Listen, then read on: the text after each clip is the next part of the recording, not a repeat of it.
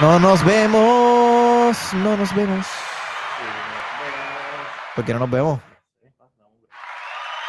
Eso, eso, lo que estabas preguntando, ¿qué es lo que va a pasar? Ahí está. Ahí está. Nos vemos. Nos vemos. Ahora sí nos vemos. Nos vemos. Siempre, siempre pasa algo. Se me olvida que se me ven los pies. No. Mira, que eso es contenido exclusivo de OnlyFans. Tenis hoy. Ok, saludos, bienvenidos a One Shot Movie Podcast. Gracias por sintonizar otro jueves adicional. Nosotros somos el One Shot, el corrido de One Shot. Este, nada, comparte, danos like, por favor, share, share, share. Es gratis para ustedes, vale mucho para nosotros. Y eh, lo más importante de todo es que nos hace crecer. No te escucho. Mueve, muévele el ¿Cómo que cable. no me escucha? Ahí, ahí. Dios mío. Dios. Si quieren donar. Por favor, necesitamos cables nuevos y somos pobres. pobres, somos pobres. Ok. Bien, yo soy Alexandra, me pueden conseguir, eh, me, todas las redes sociales como según Alexandra. Me acompaña Mac Díez Rodríguez de Cine PR y el duro de los duros, Atabey, Eric Atabey Rodríguez. Oh, ella- el taíno. Eh, sí, lo estaba Ella- pensando, Ella, pensando. ella pronuncia bien brutal, como que la tabey. Atabey. El, o hashtag el taíno Lo del, del cine. cine. Mira, voy a brindar por el pie izquierdo de Alessandra. que. Buenas noches, Víctor. Buenas noches, El Víctor. Sí, estas son mis chancletitas de playa. Este, Vamos pues vine así al garete porque pues no ganas de vestirme hoy.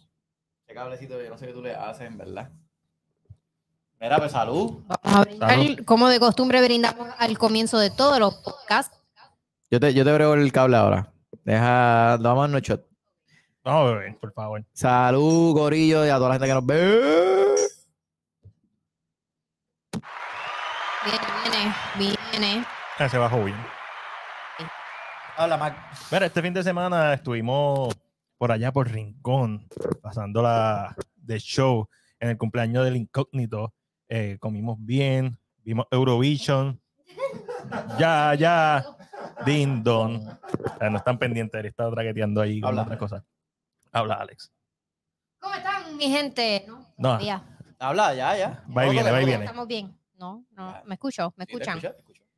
Este, sí, la pasamos súper bien. Estuvimos por No, Rincón, ¿verdad? Rincón, ¿Dónde Rico, en el oeste de la isla, celebrando el cumpleaños del incógnito, pa' como arriba. así menciona Matiel. Estoy hablando mierda aquí. Para... Ver si el micrófono funciona. Es para arriba, el- es que es para arriba. Para arriba, Eric. Ahí, chécate a ver. Ok, Ahí, Ahí. ya, ¿Cómo estamos? ahí. No lo toquen. es que el cable se mueve como quiera. Ok. Bueno, pues sí, ¿qué tenemos para hoy? Hoy tenemos un invitado bien, bien especial. Se va a conectar con nosotros un poquito más tardecito en la noche. Mientras tanto, como de costumbre, vamos a estar hablando de lo que vimos este, este fin de semana, que creo que vimos lo mismo, ¿verdad? Porque estábamos juntos. Sí.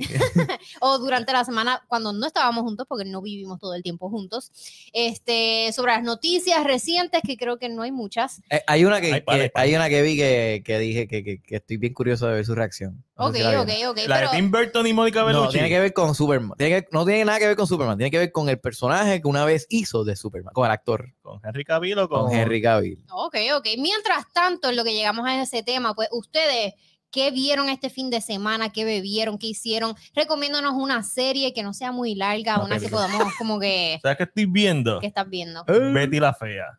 Pero la. Peacock, la original, la original. Eh, La ¿Tú sabes la canción? Yo me la sabía, ya se me olvidó. Se dice de mí. Yo no me acuerdo más. Se dice que. Ah, Que soy. No, no, no, no, no, no, no, no, sé, no sé, diablo. Devastador. Pero yo me la sabía. En la escuela cuando la veía. y la de Pedro es Escamoso, ¿te la sabías? No. Ah. Nunca vi Pero los Camos. ¿Nunca viste Pedrito Yo, el Escamoso? las únicas novelas que yo he visto en mi vida ha sido Mi Pequeña Traviesa, que yo era un chamaquito, Wow. Este, pero me acuerdo. Tanto, Sí, tanto, tanto, esa misma. tanto. Y la segunda novela que vi en mi vida fue Betty la Fea. Y traté de ver la segunda parte, que era Ecomoda, y no No, pude. no, no es lo mismo, no es lo mismo. no, no. Fuck that. Y, es- y, es- y es remake. Y ya. No volví a ver más nada. remake y no, en casa se veía mucha novela. ¿Eso, eso, considera como la novelas. primera serie que hayamos visto en nuestras vidas? No, eso es un soap opera. Ah, No, bueno. no, no. No es la primera serie que vi ever. Pero me acuerdo que en high school estaba todo mundo jugueado con... Pero Betty es del 99, so yo dudo que hubiera sido lo primero que viste. No, no, serie, serie. Por eso, la primera serie. Ah, bueno, es verdad, es verdad, yo, yo tenía HBO y yo voy a ver The Sopranos. Exacto, eso es más viejo. O The Wire, yo creo que The Wire también es vieja. Anyways, pero esta semana llegué al octavo season de la serie de Suits. Este es el season donde la mujer se que se casó, no, se acaban en nueve. Ah, Eh, digo, no, se acaban en el octavo season, pero este es el season donde la esposa del príncipe este ya no está más en la serie. oh, ok. Este, pero tuvo, por lo menos le hicieron un closure al personaje. Fue como que, ah, me casé y no vuelvo. Literal, se casó y no volvió porque se mudó para Seattle y ellos trabajan en Nueva York y se mudó para Seattle a ejercer la profesión. Entonces se casó, se casó por allá. Así le dieron un closure al personaje. Eso está nice. Como que era soquea. Ujú.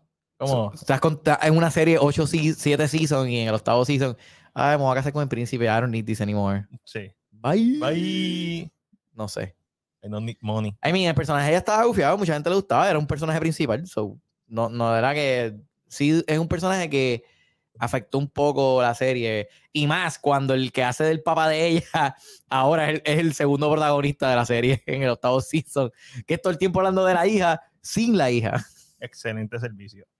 Terrible, pero yo creo que eso fue lo único que vi esta semana, yo no vi más nada, no vi más nada. Yo vi un par de cosas, empecé a ver un par de cosas que no pude terminar.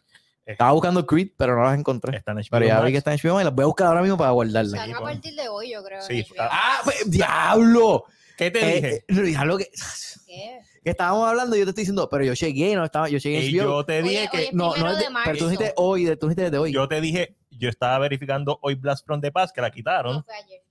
que la A quitaron, partir de ayer. La quitaron, la quitaron de HBO Max, y ahí vi que estaba Creed unido. Lo que que no me estaba prestando atención. No, es verdad, estaba- Sí, estoy encabronado. ¿Qué, qué viste? Vi Eurovision. Ah, vimos, Vimos Eurovision. Eurovision. Vimos Eurovision y y, cantamos. cantamos. Bueno, la parte del singalón de la película, pues no lo sabíamos las canciones. Claro. Estaban hablando en otro idioma.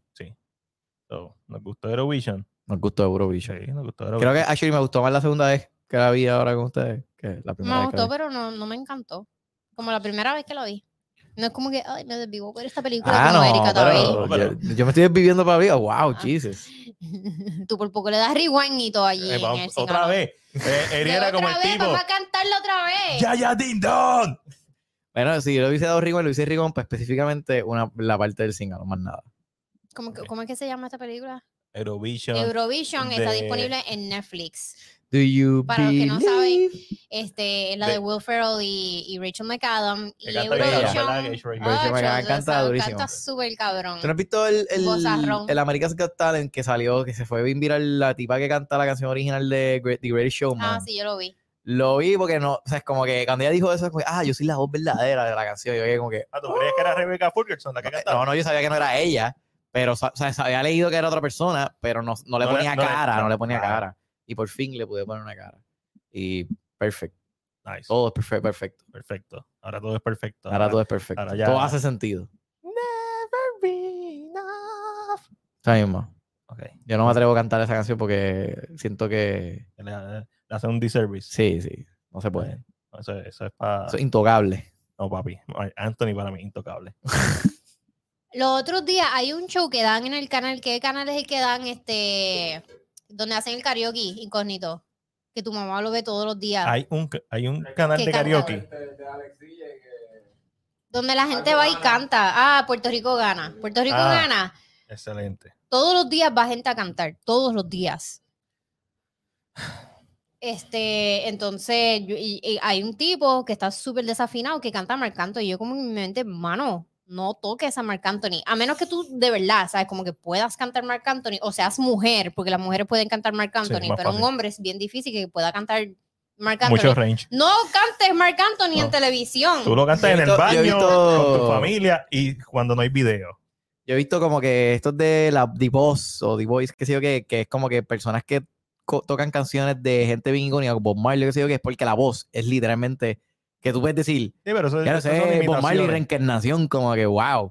No, hubo un tipo que cantó una canción de Bob Marley verdad, loco, la voz era idéntica. O sea, todo, el mundo estaba como que, The fuck? Ya son ya eso cae en imitadores. Este, pero sí, no, Marc Anthony está complicado. Tú estás diciendo que si tú tienes la misma voz de otro cantante, no puedes brillar por ti mismo. Bueno, si Claro lo que, no, cantan si las canciones son de. otro cantante. Si lo que cantan son las canciones de ese Pero cantante. si el otro cantante está muerto y tú estás vivo, pues entonces tú vas a poder cantar tu propio género de música. No tiene que ser la misma del otro cantante. El otro Pero- mejor No, cantaba reggae pero y quiere cantar reggaetón. difícil. El problema es que normalmente el camino fácil no es Eric Rodríguez. El camino fácil es simplemente estar en una esquina cantando la voz que se parece para que la gente. ¿Tú no has visto diga, el de, el de Frankie Ruiz que está por ahí en TikTok? No. Sí, y Qué no, hace, y no, hace idéntico. más, no hace No, más no, nada. Y tiene bigotito y todo. No, y no canta canciones original. So, eso que tú dices no lo hace. Bueno, y si él, si él quiere hacerse famoso haciendo eso, pues cool por él, qué sé yo, y este, y quedarse ahí, pues. Ese es el problema. Pero ahí. ya no va a poder salir de eso. Ya de ahí no puede salir. Eso es tú pegar, irte viral y rápido empezar a poner canciones originales. Porque si no, porque si empiezas a cantar todo lo que canta Frankie Ruiz, pues eres el imitador de Frankie Ruiz. Mira, dale clic al del lado que no veo los comentarios. ¿Verdad? Aquí se ven, allá no se ven. Eso eres tú. Ah, el mouse lo tienes tú. Hoy tengo que hacerlo todo. No mires nada, por favor. Ahí está. Ah, Mira, Dani nos escribió hace media hora. Hello. Luis nos escribe, buenas noches, Corillo. Víctor nos dice, vi el documental de Pamela Anderson, muy bueno. en Netflix. Sí, y terminé Box Machine en Prime. So epic, quiero ver Box Machine. Eh, ¿Vieron Creed 3, Corillo? Anthony, Creed 3 estrenó hoy en Puerto Rico. No, y no hubo, hicieron. no hubo screener ni screening. Y, so- ya- y yo pregunté ya si iba a haber screen de Shazam y. ¿Coqui? Y estamos aquí hoy haciendo el podcast. o no, no la pudimos. Bueno, estoy bien mordido porque no he visto Cocaine Bear, no he visto El Oso Vicioso. Ya la Se, se la se se siguen acumulando porque Sí, Cocaine ya- Bear, eh, Winnie the Pooh, Winnie the Pooh. ya vimos a John Wick. Ah, pero Winnie the Pooh está por ahí, ¿verdad? Está en los siete Sí, mares. pero yo quiero verla en el cine. No. Debe estar en los que siete mares. realmente no me, no me interesa porque Está sí bien, a vi- ti no te sí interesa. he escuchado gente de que la vio en México y es como que Yo le ya vi en review ha radio. sido basura. O sea, pero no basura porque, porque No, no, yo- es una eh, película basura. yo he escuchado lo es- mismo. Hasta para hacer una película basura es basura. Basura. So, ah, yo la quiero ver en el cine. Eh, So, la- es, ese tipo de película Loca, basura no la quiero ver. yo quiero vi ver el poder del. Shakti en el cine. Tienes que entender. ¿Qué tú crees que de esté peor? es ¿Winnie o el poder de Shakti? El poder del Shakti yo se la puedo perdonar porque es del 96. Ah, pues sí, exacto. Eso es un, un re, whatever. No un reboot, lo, una, whatever. Un, un relanzamiento. Supuestamente un remaster. Pero, Una versión del poder de Shakti ahora, la continuación ahora, estos años. Bueno, hay, hay, hay una escena post crédito. Y ahí vuelve. Yo Ah, soy blando. Yo Sí, por el, ver el, Cocaine el Bear. Landover. Yo estoy loco por ver Cocaine Bear. Esa es como que la primera en mi lista, pero entonces está Creed ahora. Este, está Winnie the Pooh, que eso la quiero ver. Para mí, eso es yo Sí, irme al cine bien mañana para después de que salga la Doble danda. ¿Omi te acompaña para ver ese tipo de películas? A veces. Si la convenzo. este. Como que te llevo a comer, este... de cómo ese. Te, este, com- te como, te como, de, eh, eh, te, te compro Nacho. Te compro Me Nacho. confundiste, sea madre. de cómo ese Nacho. Diablo. Mira, me voy para. Japón en octubre. Eso vi, eso vi. ¿Salieron caros los pasajes? Eh, No, no, no los 1200 y envíen. pico. Mira No, ahí. no, Entre los dos. Va. la Y a cara. diablo. no, Tienes que estar ready para que la gente se saque fotos contigo. ¿Para qué? Para que la gente se saque fotos contigo. Ojalá eso no pase para decirte. Eso va a pasar, eso te va a pasar. Eres oscurito, sí. Eso. No, no, el Jordan fue y Jordan le pasó un montón y Jordan es bien blanquito. Jordan es el mejor amigo de Eric, por si Pa- no lo para saben. que- Yo no lo dije porque siempre que lo digo me regañan. Pues, Sí, pues, por pero- eso hay que, hay que aclarar, porque la gente no sabe. Anyways, pues, pues sí, pues él fue y me dijo eso, que en Japón se saca- la gente sacaba fotos con él, pero que él, él estaba buscando videos y cosas de antes de ir para estudiar dónde va a ir Claro. y que él ya había leído que eso pasaba. Ok, cool. Y que cuando fue a comerse un, un pincho de, de camaleón de eso, Pincho de que la gente le, la gente de, de la gente lo miraba como que lo- él decía que los mismos locales le decían mira mira lo va a hacer lo va a hacer el loquito ese Ah, como, que, mira, mira, como que eso no es algo que realmente es En como que ellos se comen ahí ¿me en entiendes? Tailandia yo comí escorpión, escorpiones yo dije ¿qué? ¿qué? a camaleón. Cama de escorpión La cosa es que yo lo entendí, sí. Yo me, yo, quedaste- la tú- cosa es que yo tú viste el animal y todo. Tú dices, diablo, Sí, como Scorpion King, como la película de Rock. No caí en cuenta. Diablo, está bien, Ah, yo te entiendo. papi. Yo te entiendo. Ah, está, está. Mira, De las pocas veces. ¿Cuáles son tus planes Gracias, gracias. eh, mis planes son eh, coger dos semanas de vacaciones por allá. Eh, pedí como, pedí un par de días, o sea, tengo, que acumularlos todavía los días. Ah, Ya llega nuestro invitado, the way, solo para que. Este, Ah, Este, ve, ve, vamos a ve, ve, presentarlo. vamos a Dale, dale, presentar. estoy, estoy diciendo No, mis planes. sí, cuéntanos, cuéntanos. Este, voy para Osaka, voy para Tokio, voy para Kioto, quiero ir para Hiroshima en Bullet Train y... Ah, y- sabes que ahora los trenes me dan miedo. ¿Te dan miedo los trenes? Eh, New Fear Unlocked. What? Este, quiero ir para el Museo de Estudio Ghibli, quiero ir para eh, Nintendo Land, que el primero fue el de Ah, Osaka. duro. Este, hay un par de cosas para hacer. Mientras, mientras eso pasa aquí en octubre, esas son las primeras dos semanas. Solo estoy advirtiendo, las primeras dos semanas, posiblemente tres semanas de octubre, Jesus. I am out. Mira, Ale, este, presenta ahí lo que yo puesto los aplausos. Pues con nosotros un invitado muy especial está recientemente en las salas de cine. eh, los mecánicos todavía están en el cine. Los No mecánicos. sé, pero no. está, en, está en el cine. Gina Jay está en Disney Plus y viene mucho más por ahí con nosotros Osvaldo Krieger. Osvaldo Frigel está en todo. Oye. Está en todo. Dime a ver, no, no, no, Ahora. No, no lo escucho. Yo tampoco. Ahí, Ahí, ahora, ahí lo ahora, ahora, ahora, ahora, ahora. Y los mecánicos están en cine, por si acaso. Está Ah, en cine, pues, está en cine, está en cine todavía, sí, sí, sí. ¿Cómo está Osvaldo? Mano, gracias a Dios todo bien y ustedes. Todo súper bien aquí, bien contento. Gracias por estar aquí con nosotros. Este, oye, has tenido, desde que comenzó el año, está en la pantalla. On fire. ¿Sabes cómo te sientes? De verdad que sí, pues. Mano, me siento como un, como un pobre con mucha suerte, loco.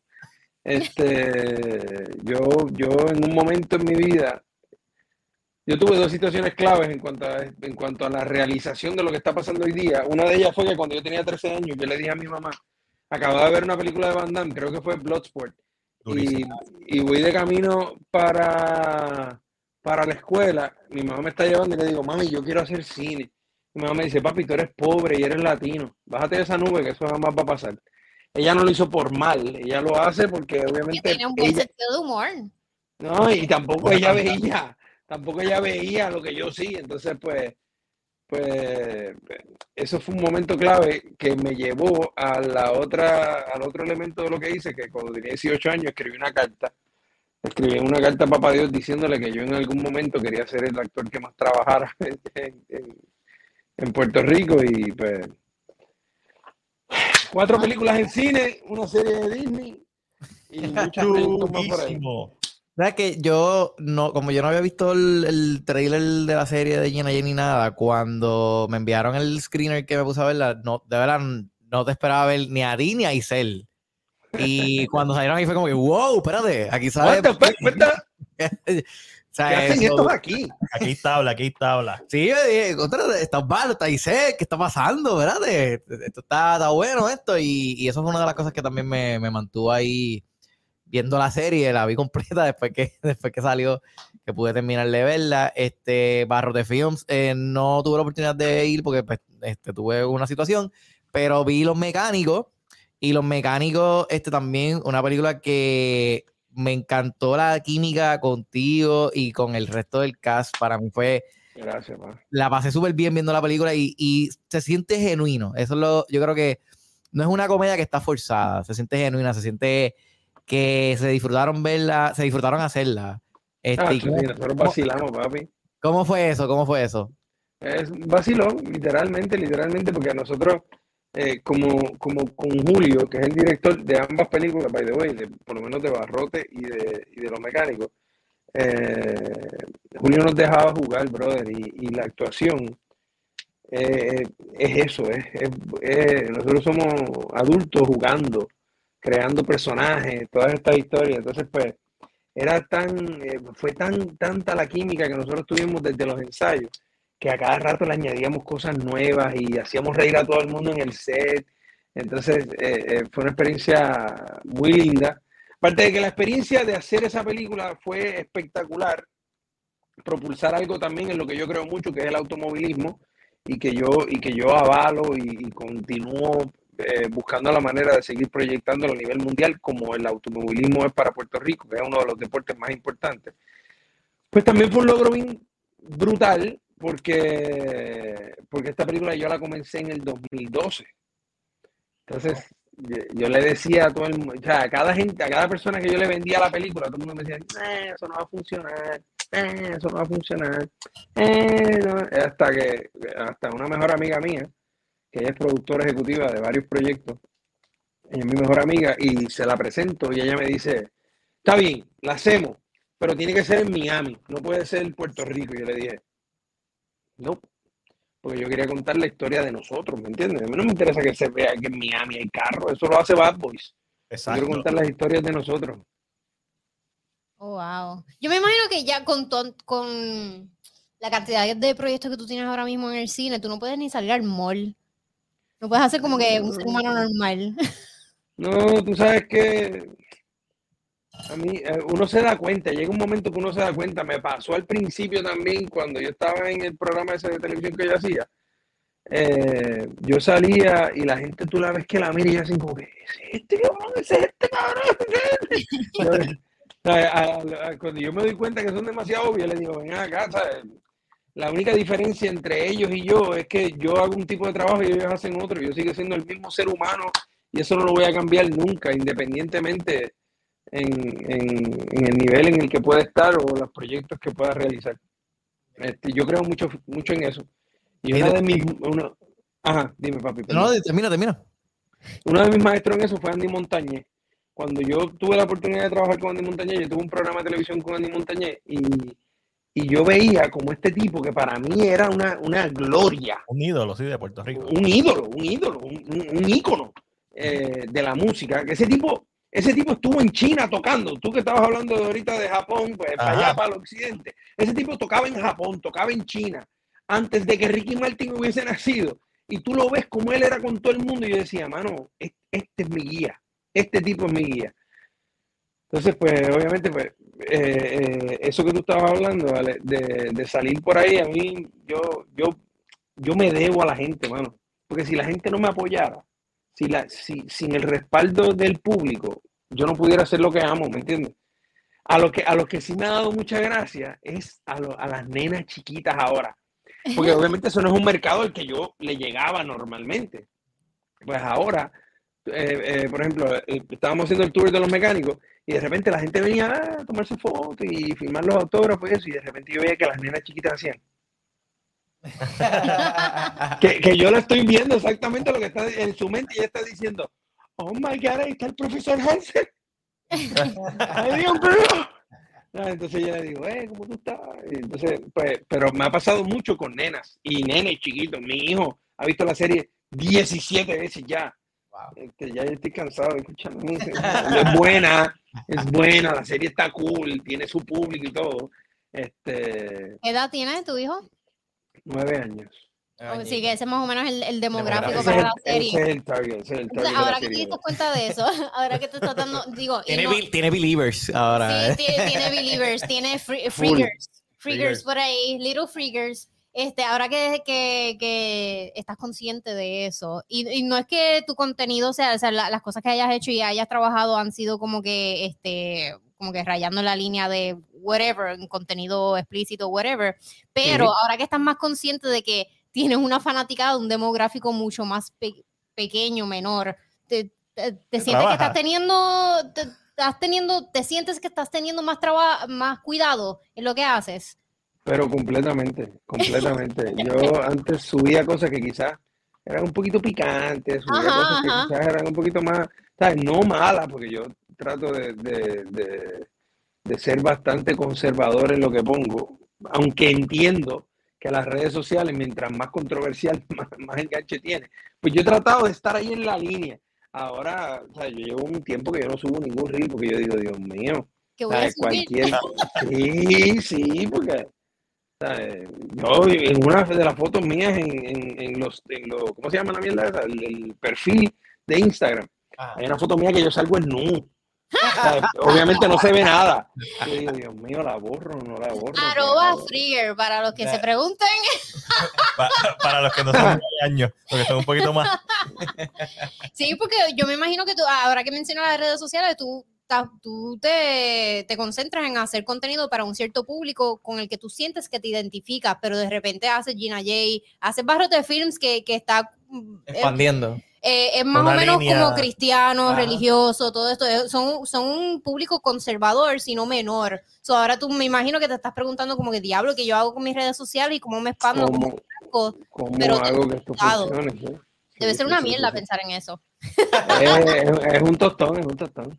Eso hay que hacerlo Es por, un tostón, no- es un tostón, pero siempre y cuando haya mayo quechu, estamos, estamos, estamos. Ah, Claro, Estamos claro, claro. Pero entonces está- estás en el struggling de, de borrar o no borrar y al final del día decides, mira, usted está ahí, es viejo, lo voy a dejar ahí o has, has decidido borrar un par de cosas ya. Sí, He, borrado, he borrado un par de cosas. par de Y yo- yo- yo tenía, yo tenía, yo tengo un personaje que se llama el Macharrán y él hacía cosas como, como por ejemplo, este, eh, El de la Eh, barra. Eh, Hiciste un video una vez en una barra. Estaba- ese, ese, ese mismo el de la Me barra. acuerdo, me acuerdo. Ese, ese tiene, ese tiene varias, varias, varias historias y uno de ellos era que tiene un cojonal de views. Entonces yo digo, mano, lo borro, ¿qué hago? No quiero, no quiero perder ese contenido que está bueno. Que dice, yo no soy infiel, pero soy 75% agua. Y el agua no se le niega a nadie. Entonces el personaje, sea, o sea, el, el personaje está, es, es como un, es como el, el hombre este de 2X, el, el viejito que salía con el pues. es, es en esa onda y obviamente ese no es el mercado de lo de Disney, ¿no?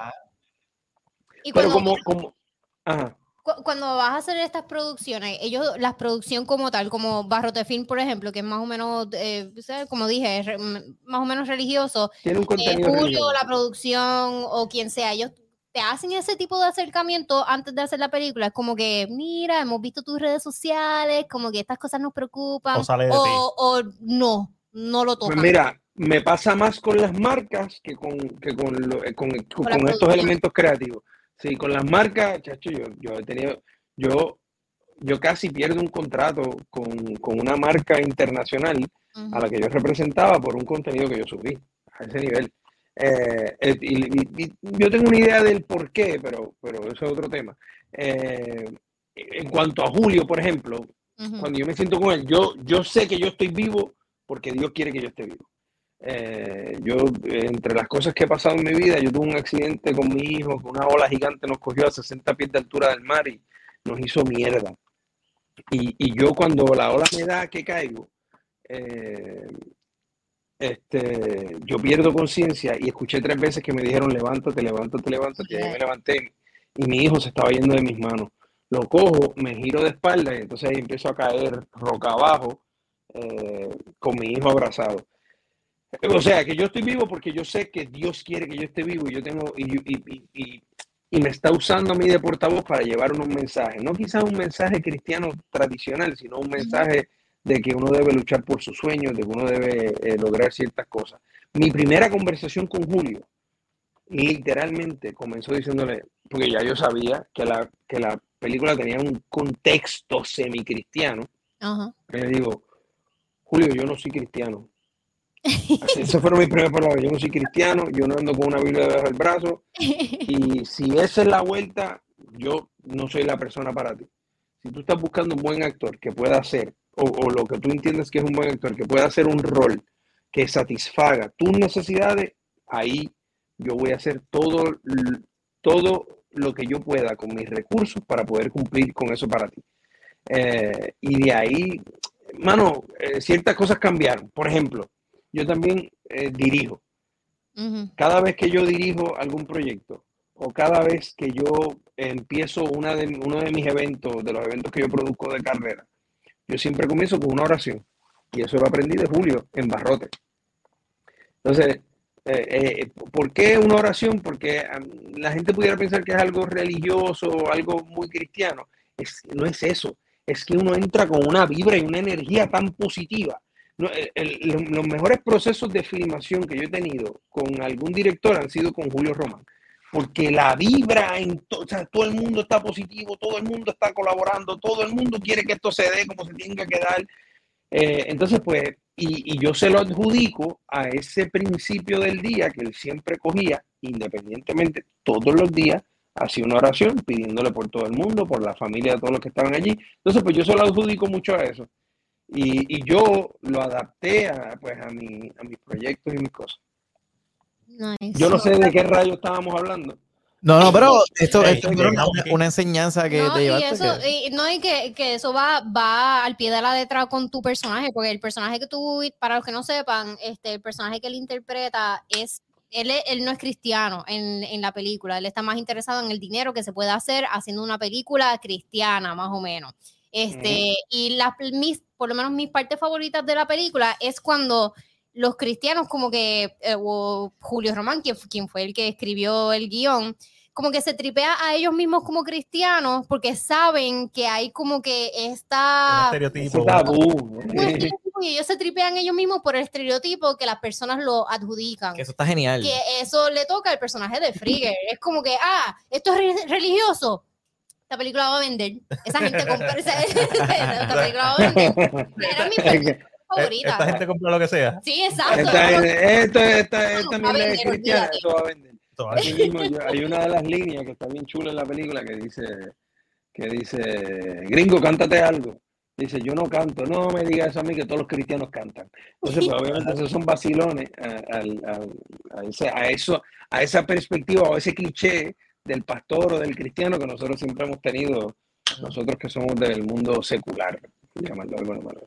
Y eso para que veas, la, sea, como, como un junte que tú no creerías haría sentido, hace total sentido, porque a Julio Román yo lo conozco de- desde hace años, hace de, de él hace como 12 o 13 años, él me dio clase a mí en, en el CAT, en De verdad. de cine, él me dio clase a mí. So, yo siempre supe que él era bien religioso, bien cristiano y todo esto, y siempre me sentía como que un poco ah, restringida en ver sus películas, en el último minuto y todo esto, yo como que, ah, porque sé, sé qué tipo de películas son. Pero entonces cuando vi Los Mecánicos, que Ujú. sé que tú estás bien, bien envuelto en esta película, y entonces tiene la, de la mano con, de, de la dirección de Julio Román, es como que la combinación perfecta que tú no te imaginarías, porque la película realmente es de las mejores películas de Puerto Rico. Así que... Claro. No, y la, la- los planos de secuencia, las tomas, las carreras, de verdad que me sorprendió mucho la edición también en, en la película, la disfruté mucho y, y, y estuve toda la película diciendo el skyline, el skyline, el skyline. Y cuando salió el final fue, por fin, me, pude- me iba a ir. Porque ese es el carro de mis sueños, estaba como que pendiente, el skyline, tiene que salir. El Skyline. Si no sale aquí, porque no lo puede en Puerto Rico, oye, la- aquí de los más duros, ese es uno de los carros más duros en, en la isla. Por- Y, por- y- full. tiene que salir en la película, ¿me entiendes? claro. ¿Viste? No sé si por Fast and the Furious, porque el que tiene, el que tiene Paul Walker no es el mismo que tú tienes aquí No es ahora. el mismo, no es el mismo, no es el mismo. claro, porque la película es del que es 2000. Ok, ok, ok. So, yo sé que esa película, Los Mecánicos, fue, fue como que un passion project, un, un proyecto de pasión tuyo. ¿Cuándo viene la secuela? Ya la están trabajando, me imagino. Ya, ya lo estamos trabajando, la película. Eh. Eso es. Sí. ya estamos trabajando en eso. eh, obviamente, además está decirles que, que vamos a contar con el mismo cast. Este, creo que la aceptación estuvo bien chula. Eh, eh, también contamos con un poquito del estigma de las cosas que han pasado anteriormente con las películas puertorriqueñas. Y, y el apoyo, pues no es el mismo que antes, aparte de que el cine haya caído después de la pandemia un 75%. Pero, pero yo creo que proyectos como este, proyectos como Barrote, que no son, que, que aunque tengan esa connotación semi-cristiana, no Ajá. te están dando con la Biblia por la cabeza. ¿me No, no, exacto, Sí, son conscientes de lo que son. no, y, y, y- y es una película bien cómica, bien familiar. A mí, a mí una de las cosas que, que, que me va a dar trabajo, y lo sé, porque ya vienen proyectos por ahí como que yo mismo me estoy juzgando, pero yo soy un actor, yo tengo que ser moldeable, eh, es hacer proyectos que yo no sienta que aporten a la grandeza de la humanidad. O sea, un proyecto de misterio que se está planificando, que quieren que yo haga. Hay, hay, hay ciertas cositas que, que, pues, que, eh, pero yo, como un mensaje social o alguna crítica social o algo que aporte a, algo que aporte al crecimiento, mano, de, del ser humano. Entonces, pues, pues, esas son cosas que, que yo tendré que trabajar internamente, porque al final del día yo soy actor, o, o me creo que soy actor, yo me creo, tú te puedes creer lo que te dé la gana. pero, pero me creo actor, entonces pues si me creo actor tengo que, tengo que actuar como si fuera actor. Entonces es la vuelta. Make it until you make it. Exacto, exacto. Make it until you make it.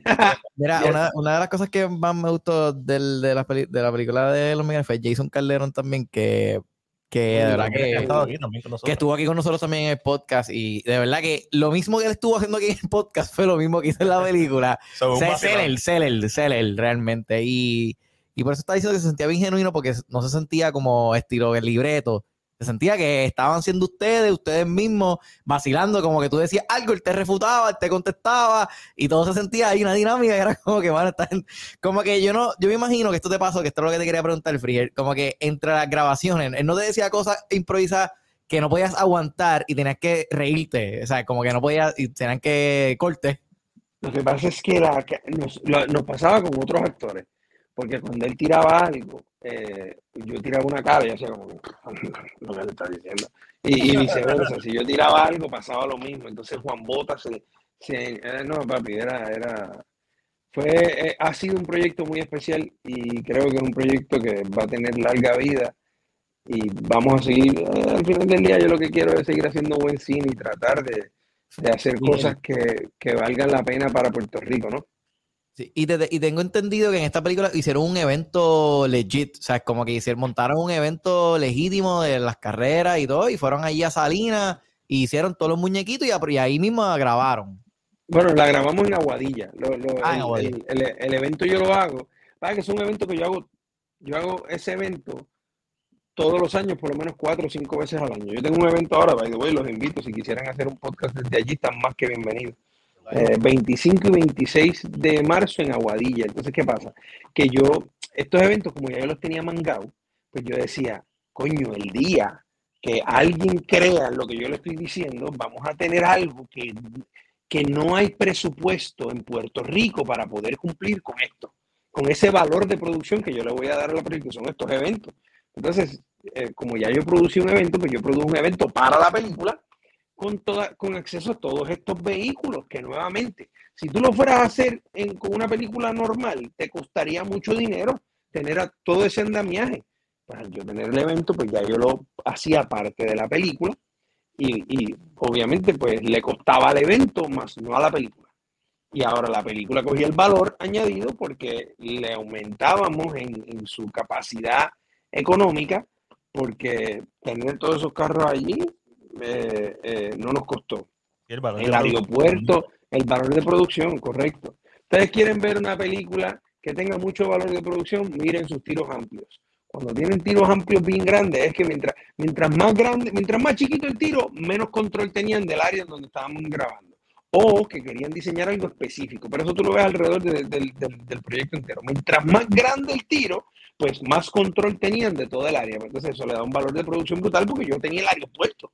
Yo rento el aeropuerto cada vez que voy a hacer un evento de esto. Entonces, pues, eh, eh, que era lo que yo siempre le decía a todo el mundo que yo le vendía la película. Yo no le hablaba de la comedia, yo no le hablaba, yo le decía, ustedes no entienden Sí, que yo pitch. tengo, Ese era el pitch, el pitch de... de- sí, ese era el pitch, ese era el pitch. Yo decía, yo tengo los carros y el espacio para hacer algo que si ustedes lo fueran a pagar no lo van a tener porque las películas de Puerto Rico no dan para eso. No. O sea, los presupuestos que nosotros mm, eh, cargamos no dan para tener ese valor de producción que le pudimos dar a los mecánicos.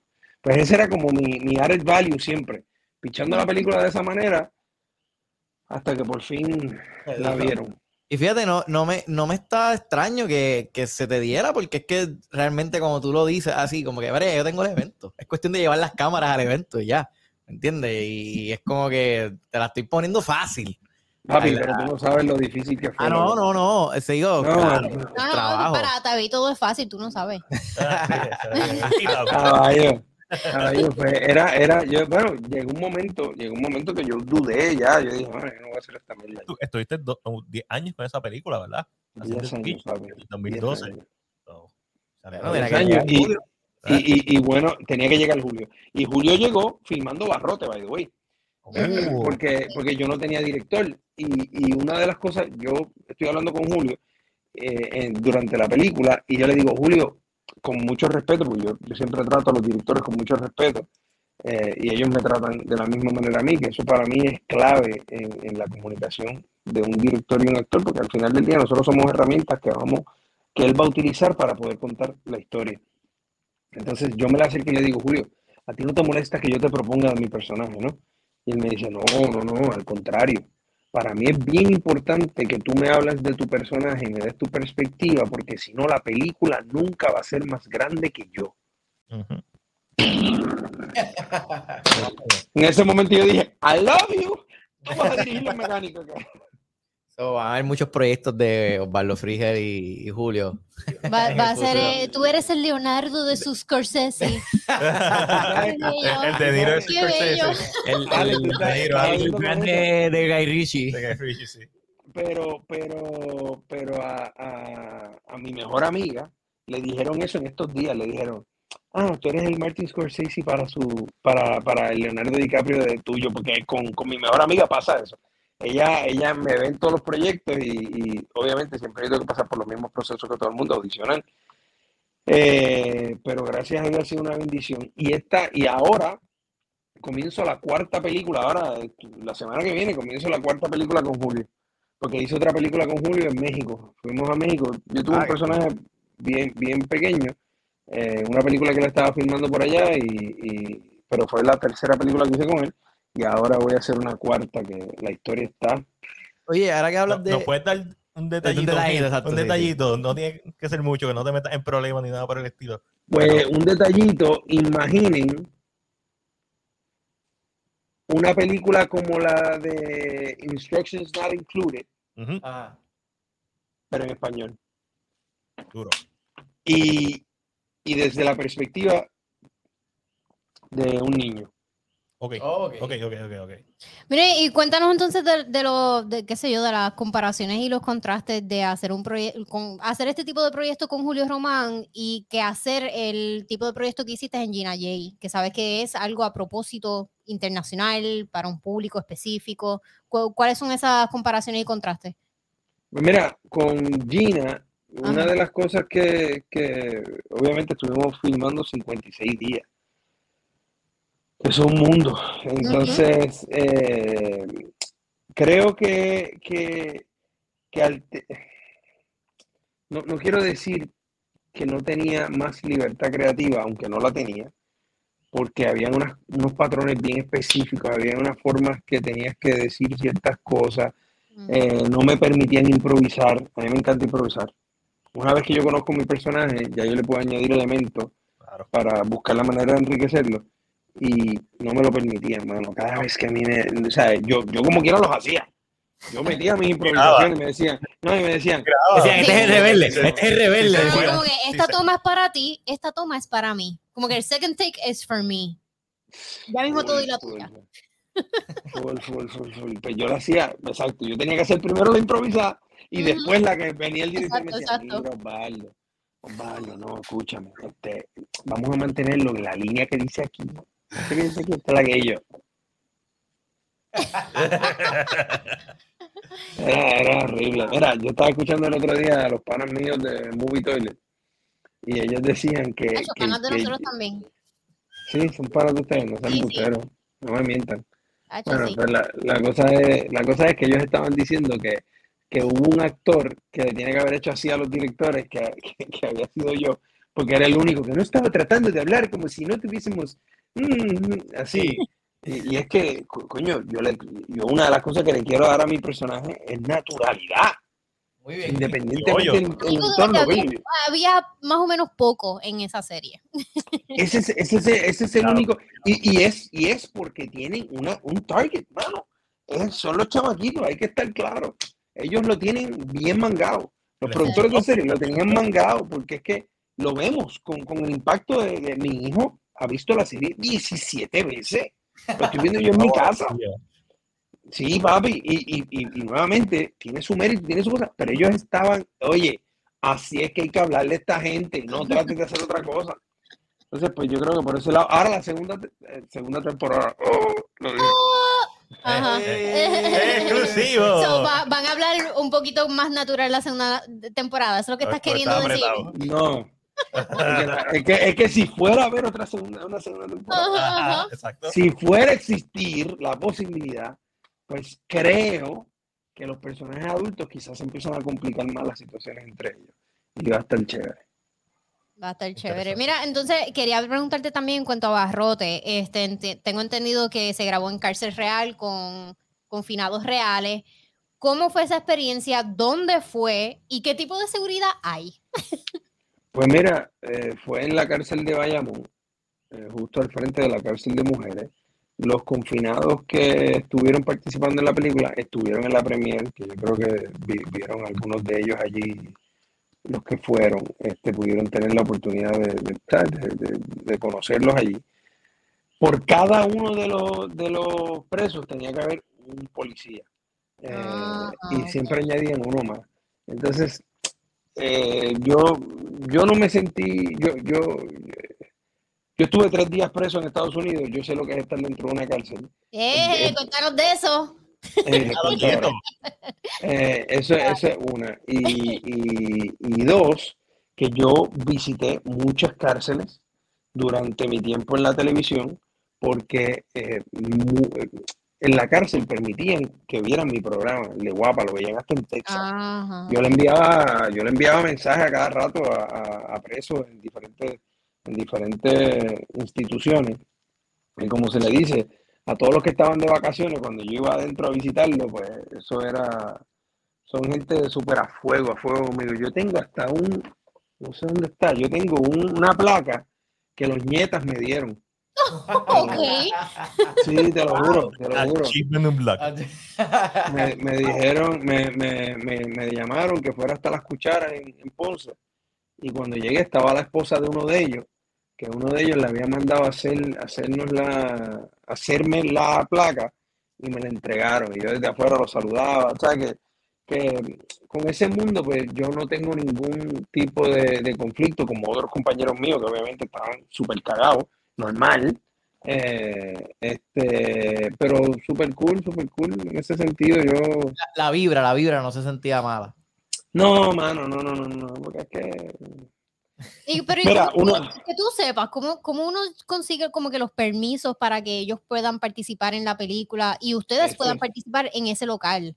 Eso es un dolor de cabeza. No Imagi- lo es que- dudo. es que no lo Bueno, y, dudo, ta- y también porque me es imagino, que, me imagino también que eso depende mucho de quién sea el director de corrección en, que en cada cuadrenio, porque eso los cambian. Chacho, sí, ¿no? Y burocráticos como carajo, y, y este papel, y este papel, y entonces, pues, obviamente es un movimiento, está sacando una gente de la cárcel. Eh, es un movimiento complicado, pero a través de un concepto artístico que están llevando como parte de la rehabilitación de, de estos presos de teatro y cosas que están haciendo dentro de la cárcel, pues, y, y- y obviamente también con un concepto cristiano, pues buscaron la manera y, y lo logramos.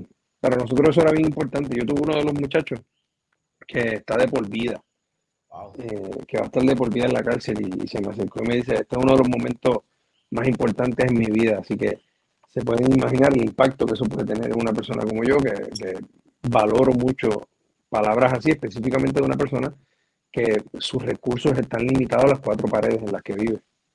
Y que tú sepas, eh, dentro de este guion, ¿siempre fue la idea que fueran eh, confinados? O porque te, pregunto, porque dado a ciertas características de ciertos personajes, me dio la impresión de que en algún momento no necesariamente tuvo que haber sido en una cárcel, como que a lo mejor estuvo, inicialmente fue escrito en una institución mental. No, no- y que lo cambiaron por alguna razón. Siempre fue la idea que fueran confinados. La idea fue siempre que fueran confinados. Eh, ok. Julio, Julio cuando crea este guion, lo crea terminando su tesis de maestría, y lo crea Oh, porque wow. él va como jurado Sí que él fue hace va tiempo. como, sí, él va como jurado a una cárcel a ver a estos hombres actuando. Ah, Eh, eh, y él va como jurado para, darle quién gana, quién pierde. Y eso lo Eh, impactó. Y eso lo impactó al nivel de que él dijo, yo tengo que, tengo que contar esta historia. historia. Aquí, aquí, ahí, sí. Eh, cómo, cómo las artes cambian la vida eh, de un ser humano independientemente de su entorno. Eso- Entonces, hay pues, un, sí, era, Hubo un documental acá que este, hace tiempito, o sea, hace mucho tiempo que se llamaba Todos íbamos a ser reyes. Sí, todavía vamos a ser reyes. Este, que también era de los confinados. Y era, ah, entonces como que ellos tenían como que las entrevistas, obviamente, a, a la persona, pero ellos dramatizaban lo que el confinado estaba contando. Pero las historias eran tan impactantes. O sea, te estoy diciendo que ellos cogieron personas que tienen de por vida en la cárcel, pero fueron por errores que cometieron cuando eran nenes. Sí, O sea, eran chamaquitos. Y, te han de- y ahora son adultos, o sea, son viejos, ¿me entiendes? Y, llevan todas las cosas, y, y es tan fuerte eso.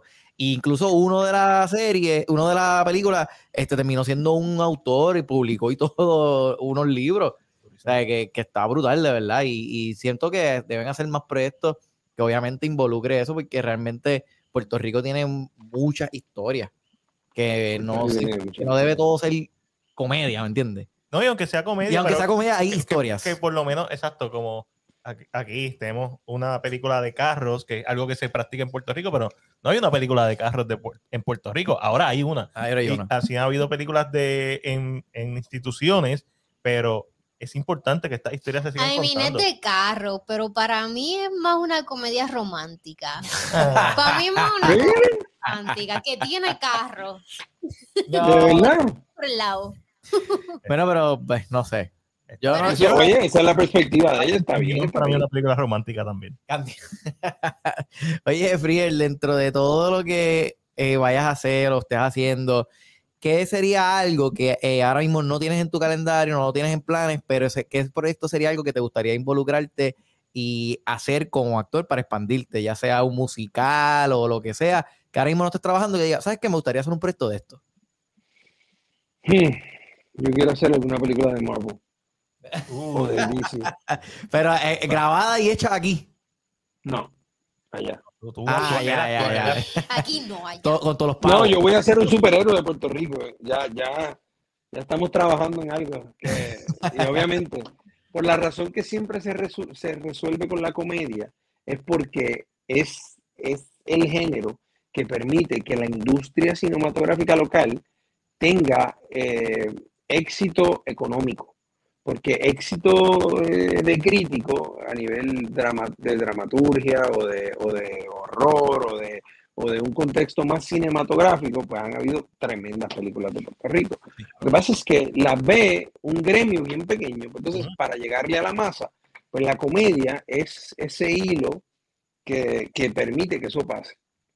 Entonces, pues sí vamos a, estamos trabajando en un proyecto ahí bien chulo que tiene que ver con un superhéroe de aquí, Eh, pero yo quiero ser o, no sé si Batman, ese es mi favorito, by the way, mi superhéroe favorito es Batman.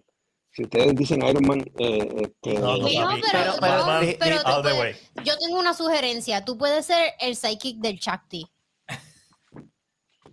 No, No le gustó la idea, no le gustó la idea, no le gustó la idea. no sé, No. yo no sé, y sí, y sí, sí.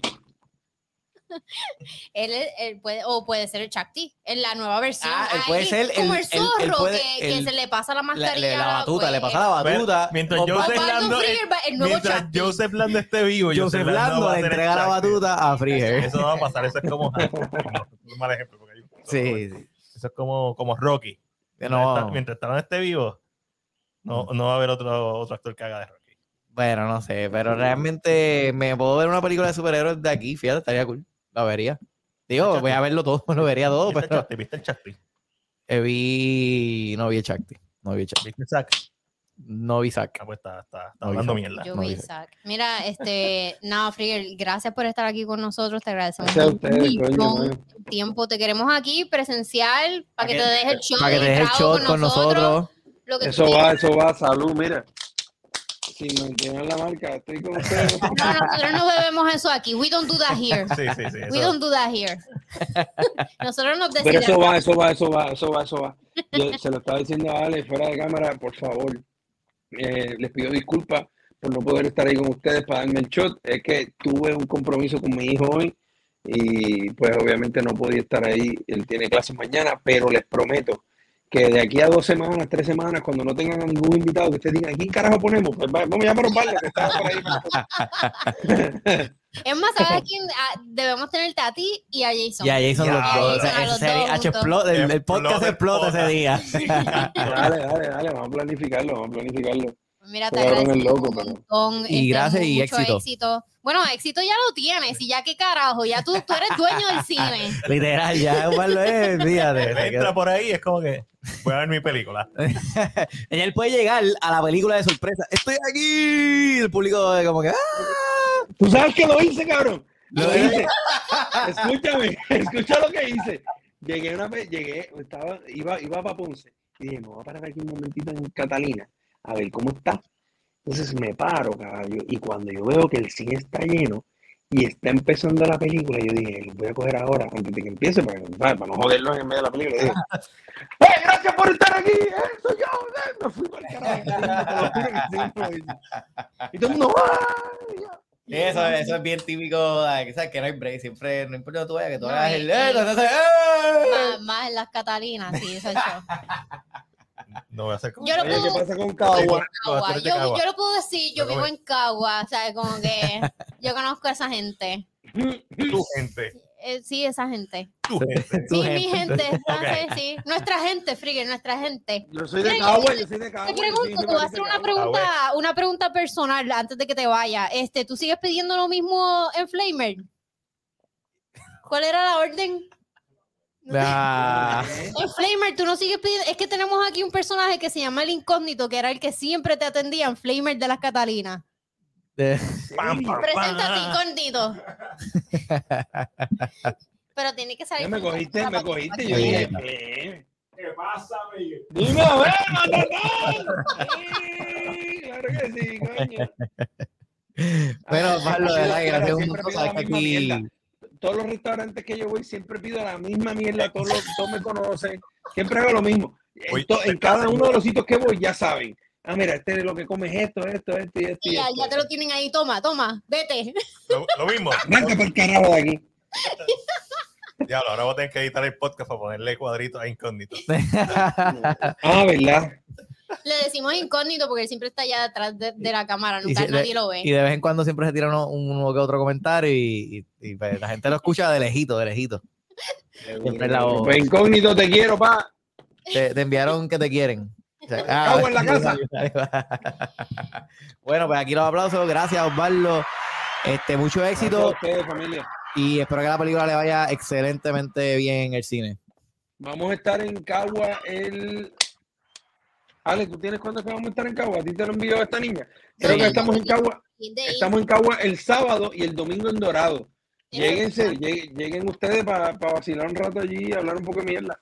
A ver si es buena. Este, lo tengo aquí también. Sí, ya lo tengo. Dale, yo le caigo si yo estoy ahí al lado. Sí, ya vi. Pues dale, por favor, los veo allí. Los quiero. Gracias, me oyeron. Quiero. Ah, Igual. Bueno, ahí lo tienen a uno de los actores este, de aquí de Puerto Rico, de los más grandes ahora mismo, que está, mira, están Está todas. Está guisando. Es de Disney Plus, hasta dos películas simultáneamente en la pantalla grande. Estábamos hablando de tu viaje a Japón, pero realmente nunca terminamos de hablar de lo que vimos. Y vimos algo de los tres que no hemos dicho. ¿Qué cosa? Vimos The Last of Us, Ah, sí. vimos el... Me gusta tu sombra. Ay, gracias. ¿No te gustó el episodio? Sí, yo lo vi. ¿Y por qué estás cambiando el tema? ¿No te gustó? Puedes decirlo si no te gustó. No, fue, eh, para mí es más flojito de la serie. El, el, Left Behind. Yo me aburrí. Es más en el séptimo. Pa- Me pa' aburrí pa' mí bien que- cabrón, déjame decirte. Y sabes que este, este es, que esto no es, esto no es parte del juego, esto es el DLC. Sí, sí, sí, yo Es sé, el, sé. el, el DLC es el Downloadable downloadable content, content. el contenido que tú vas a adicionar después que pasa el juego, que ellos, ellos tiraron una expansión, como quien dice. Está- Después me aburrí. et- et- la historia estaba chévere para mitad de episodio.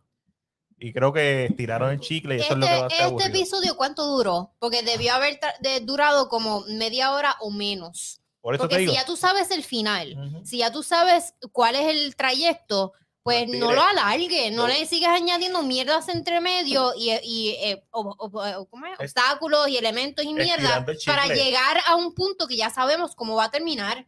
Yo, yo estaba como que ah, fucking surround, me puedo acostar a Cabrón, dormir. este es el peor flashback de la serie. El flashback más largo de que la lo- historia. es que- no, porque este, es que está igual que el tercer DLC, episodio literalmente está es bien así. cabrón.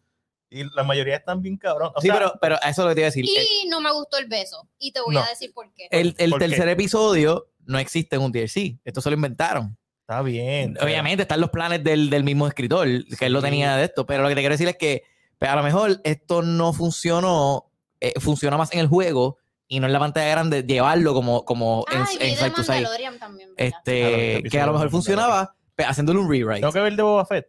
The Book of Boba Fett. No. Ay, yo no sé, yo no he visto nada. Yo vi, yo vi el de ayer. ¿Verdad que sí? Ah, bueno, pues. Sí. Porque, porque The Book of Boba Fett es Mandalorian 2.5. So, hay que verlo. Anyways, pues sí. Madre, Fett. No he visto, no he visto. Mandalorian, pero estoy esperando que se acumulen por lo menos dos o tres. Pues hay dos. Que por lo menos, Digo, hay uno. por lo menos tres y cuatro. Sí, lo voy a seguir diciendo tanto Porque te temporada enviaron 1 dos. Es bien como para niños. temporada Yo voy dos. a decir que es bien para niños. Pero enviaron dos episodios fue nada más. ser película. Enviaron dos, pero estrenó uno. Ah, ok.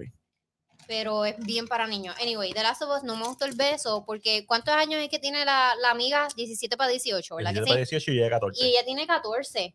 En mi puta vida, yo a los, mis 17 años voy a estar interesada en alguien de 14 años. Bueno, pero eso no está un No. apocalipsis. Eh, eso iba a decir, eso iba a decir. Ni viceversa. Otra circunstancia, Ay, no, una pero- apocalipsis otra seco. problemática. En donde hay Eh. sequía de todos lados. Primero no me de solamente la de dio agua. el puño a Hay sequía. Cuando le dijo, ay, imagínate tú con eso puesto. Y en la mente, como que, I do imagine yourself en eso puesto. Ay, como que, pero todo es Ay, como que bien, tú sabes, pero es que es lo que digo. Las hormonas están ahí. Sí, exacto. Yo lo entendí realmente. Y en el, es que también, pues, realmente, sí estoy de acuerdo con que los tiraron un montón. Eh, Sí, estoy de acuerdo. Incluso yo decí- en una dije, ya lo sé, ese cabrón zombie está, de hecho, está Claro. troboleando, ¿viste? Sí, es como que que- eh, eh, Eso, Cabrón, troboleando. de que probablemente cuando terminó de parar se hizo. Ahora yo, yo, yo respira, déjame respirar. Déjame cogerlo, déjame cogerlo con calma, puñeta, I porque Los Yo- zombies deberían hacer eso porque los zombies pasan trabajo. eso se cansa, se cansa. Deberían de coger hombre. Deberían, Sí, es como que deberían como que...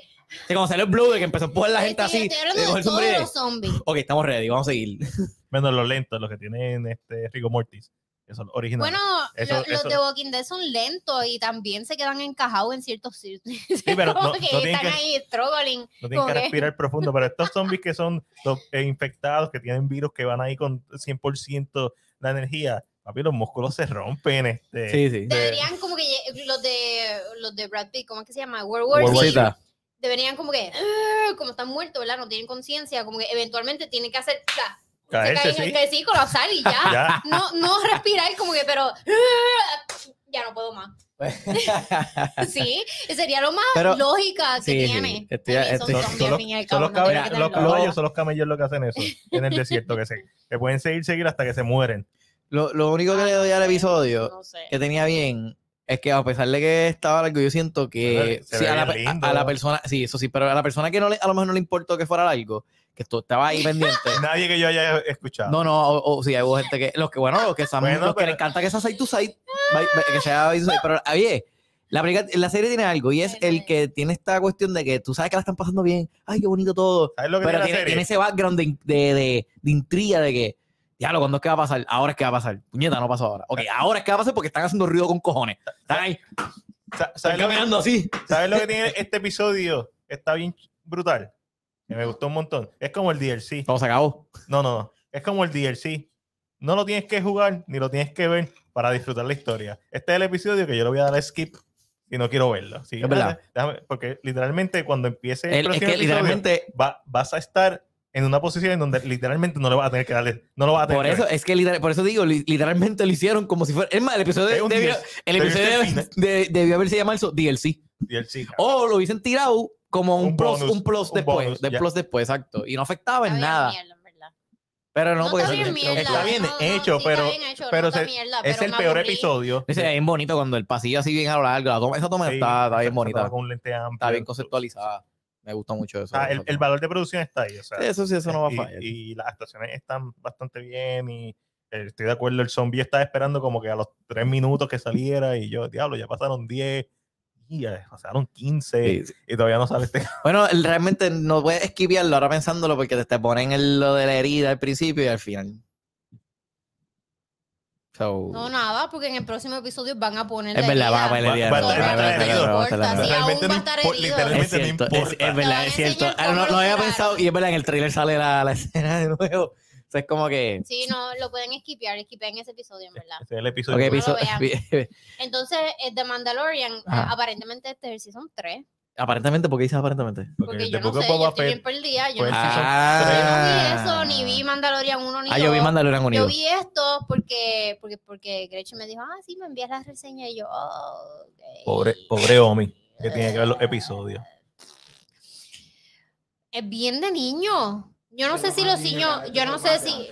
Inconito dice que no, los anteriores no eran tan de niños, pero este es bien de niño. Yo vi este episodio y hay un montón de mopeds. Hay un montón de mopeds. Ey, ey, ey. A mí me gustan los mopeds. Está bien, pero eh, son para niños. Bien O molesto. sea, de ey, ey, lo con los hay mopeds. mopeds. muchas cosas, muchas Este, mesas, hay muchas qué sé no. yo, y se nota que son puppets. Dark Crystal. Y no yo es como que, what is this shit?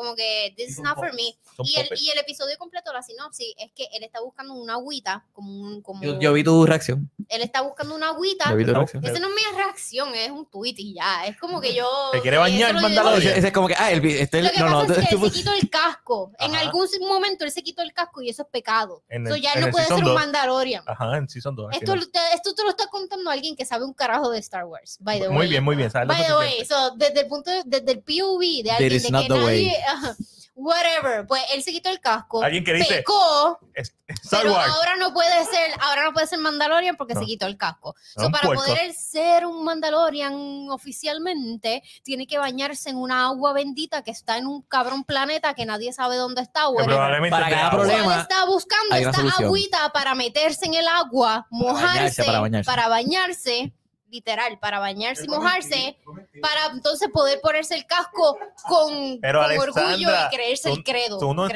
no entiendes credo. la metáfora la del bautismo que están pasando aquí. Eh, Star Wars es para niños. ¿El qué? Star Wars es para niños. Star Wars es para niños. Pero Sí, las primeras dos temporadas no es. O sea, Las primeras de- no, no defraudan, no defraudan. de- mano, no, no. la- ta- tan- tanto te- temporada Yo no 1 me como temporada imagino 2. ¿Cómo la- es la mitad? La mitad es la que sale temporada eh, está- este, está Bueno, el episodio de Ahsoka está bien el cabrón. episodio de Ahsoka está bien cabrón. Sí, Mira, pero, pero yo la no me imagino la frustración de Pedro Pascal haciendo como que el, la premiere, la alfombra roja de The Last of Us y después entonces estar esta semana como que, well, here I am, this is the Mandalorian, ok. Mm. Hace- en la foto se nota la Que no está, frustración, que es no como está, que no está así, que porque eh, se, que, se he might as nota- well do this en toda la foto. Y cuando John Farrow dice, ah, no estamos ni a mitad de la historia, sea la madre. No, y fíjate, diablo, pues, Diablo, Me, mala. me, me están defraudando, o sea, es como que Ya me están vamos, desmotivando. Me iba a servir otro, pero nos vamos. Bueno, te lo puedes servir, ya tú go. ¿Me puedo llevar vaso? Te lo, te lo llevas, te lo devuelve. No, no. Sigue siendo de Mm. podcast. Anyways, eh, pues sí, tiras todos. epi- faltan dos episodios. Eh, Mandalorian, ¿cuántos episodios va a ser de Mandalorian? Sí, yo 8 también. A mí me gustó el libro de Boba Fett. Boba Fett tiene un libro. Book Se llama así la serie. La se llama así la serie. The Book of Boba Fett. Se Ah, llamar Boba Fett. El pero- mejor episodio de Boba Fett es el episodio donde no sale Boba Fett. Porque es el episodio de Mandalorian. Eh, ella es el mejor episodio. Porque, eh, porque Y- no, no sabían qué hacer con Diablo, pero no podemos hacer Bo- eh, Mandalorian Season 3 tan rápido. Pues vamos a hacer una serie de Boba Fett y a mitad la vamos a convertir en una serie de Mandalorian. Fuck you, Boba Fett. Literal, eso fue lo que pasó. bás- Básicamente. Pero anyway, sí, ya nos vamos, ¿verdad? Ay, no me quiero ir. Yo tampoco. No, no quiero trabajar. Bueno, pues Ya me duele una nalga aquí. Sí, vamos. lo, ah, ya nos vamos, mi gente. Pues nada, los veo la próxima semana, jueves que viene. Ah, hay que, quiero recordarle a todas las personas que el próximo jueves eh, comenzamos en YouTube. Oh, so, si jueves. no han participado todavía en el giveaway, Yo de repente pensé que era hoy. no, no, Ah, era, sí. era el próximo jueves. Este, so, el próximo jueves ya vamos a estar transmitiendo a través de YouTube. So, si aún no estás suscrito, pues por favor date la vuelta y suscríbete en el canal de YouTube. Aún así, pues se comparte el link en Facebook y desde Facebook, pues pueden entrar al, al canal directo y ahí ven el, el live. Este, hay un giveaway corriendo. Este, so, estén pendientes a las redes de nosotros para que lo único que tienen que hacer es literalmente ir al canal de YouTube, suscribirte, sacarle un screenshot y enviárnoslas por- por DM. Nos lo pueden enviar DM a Instagram o Facebook, el más que te guste. Este, YouTube tiene DM. Yo no sé si YouTube tiene DM. YouTube no tiene DM, No. pero próximamente lo estarán añadiendo, me imagino. Sí, a- a- ahora YouTube añadió podcast. Él habló ¿Oíste? con el CEO de YouTube. No, no, ahora YouTube añadió podcast. So, cuando tú subes tus podcasts, te los pone aparte. Ah, pues cool, cool. Nice. Ok. También atrás. También, atrás. pues, anyways, pues esa es la que hay, Corillo. Jueves que viene, ya saben, lo vamos a estar como quiera recordando en las redes sociales esta semana. So, gracias siempre por el apoyo. Pueden seguir a Alexandra como Según Alexandra, pueden seguir a Matías como CinePR y a mí me pueden seguir como Atavi TV. despedidas, pero la intro. Yo no sé. Este, y las después vamos a switchar, vamos a switchar, vamos a empezar a switchar. Vale, bye. Bye. Bye.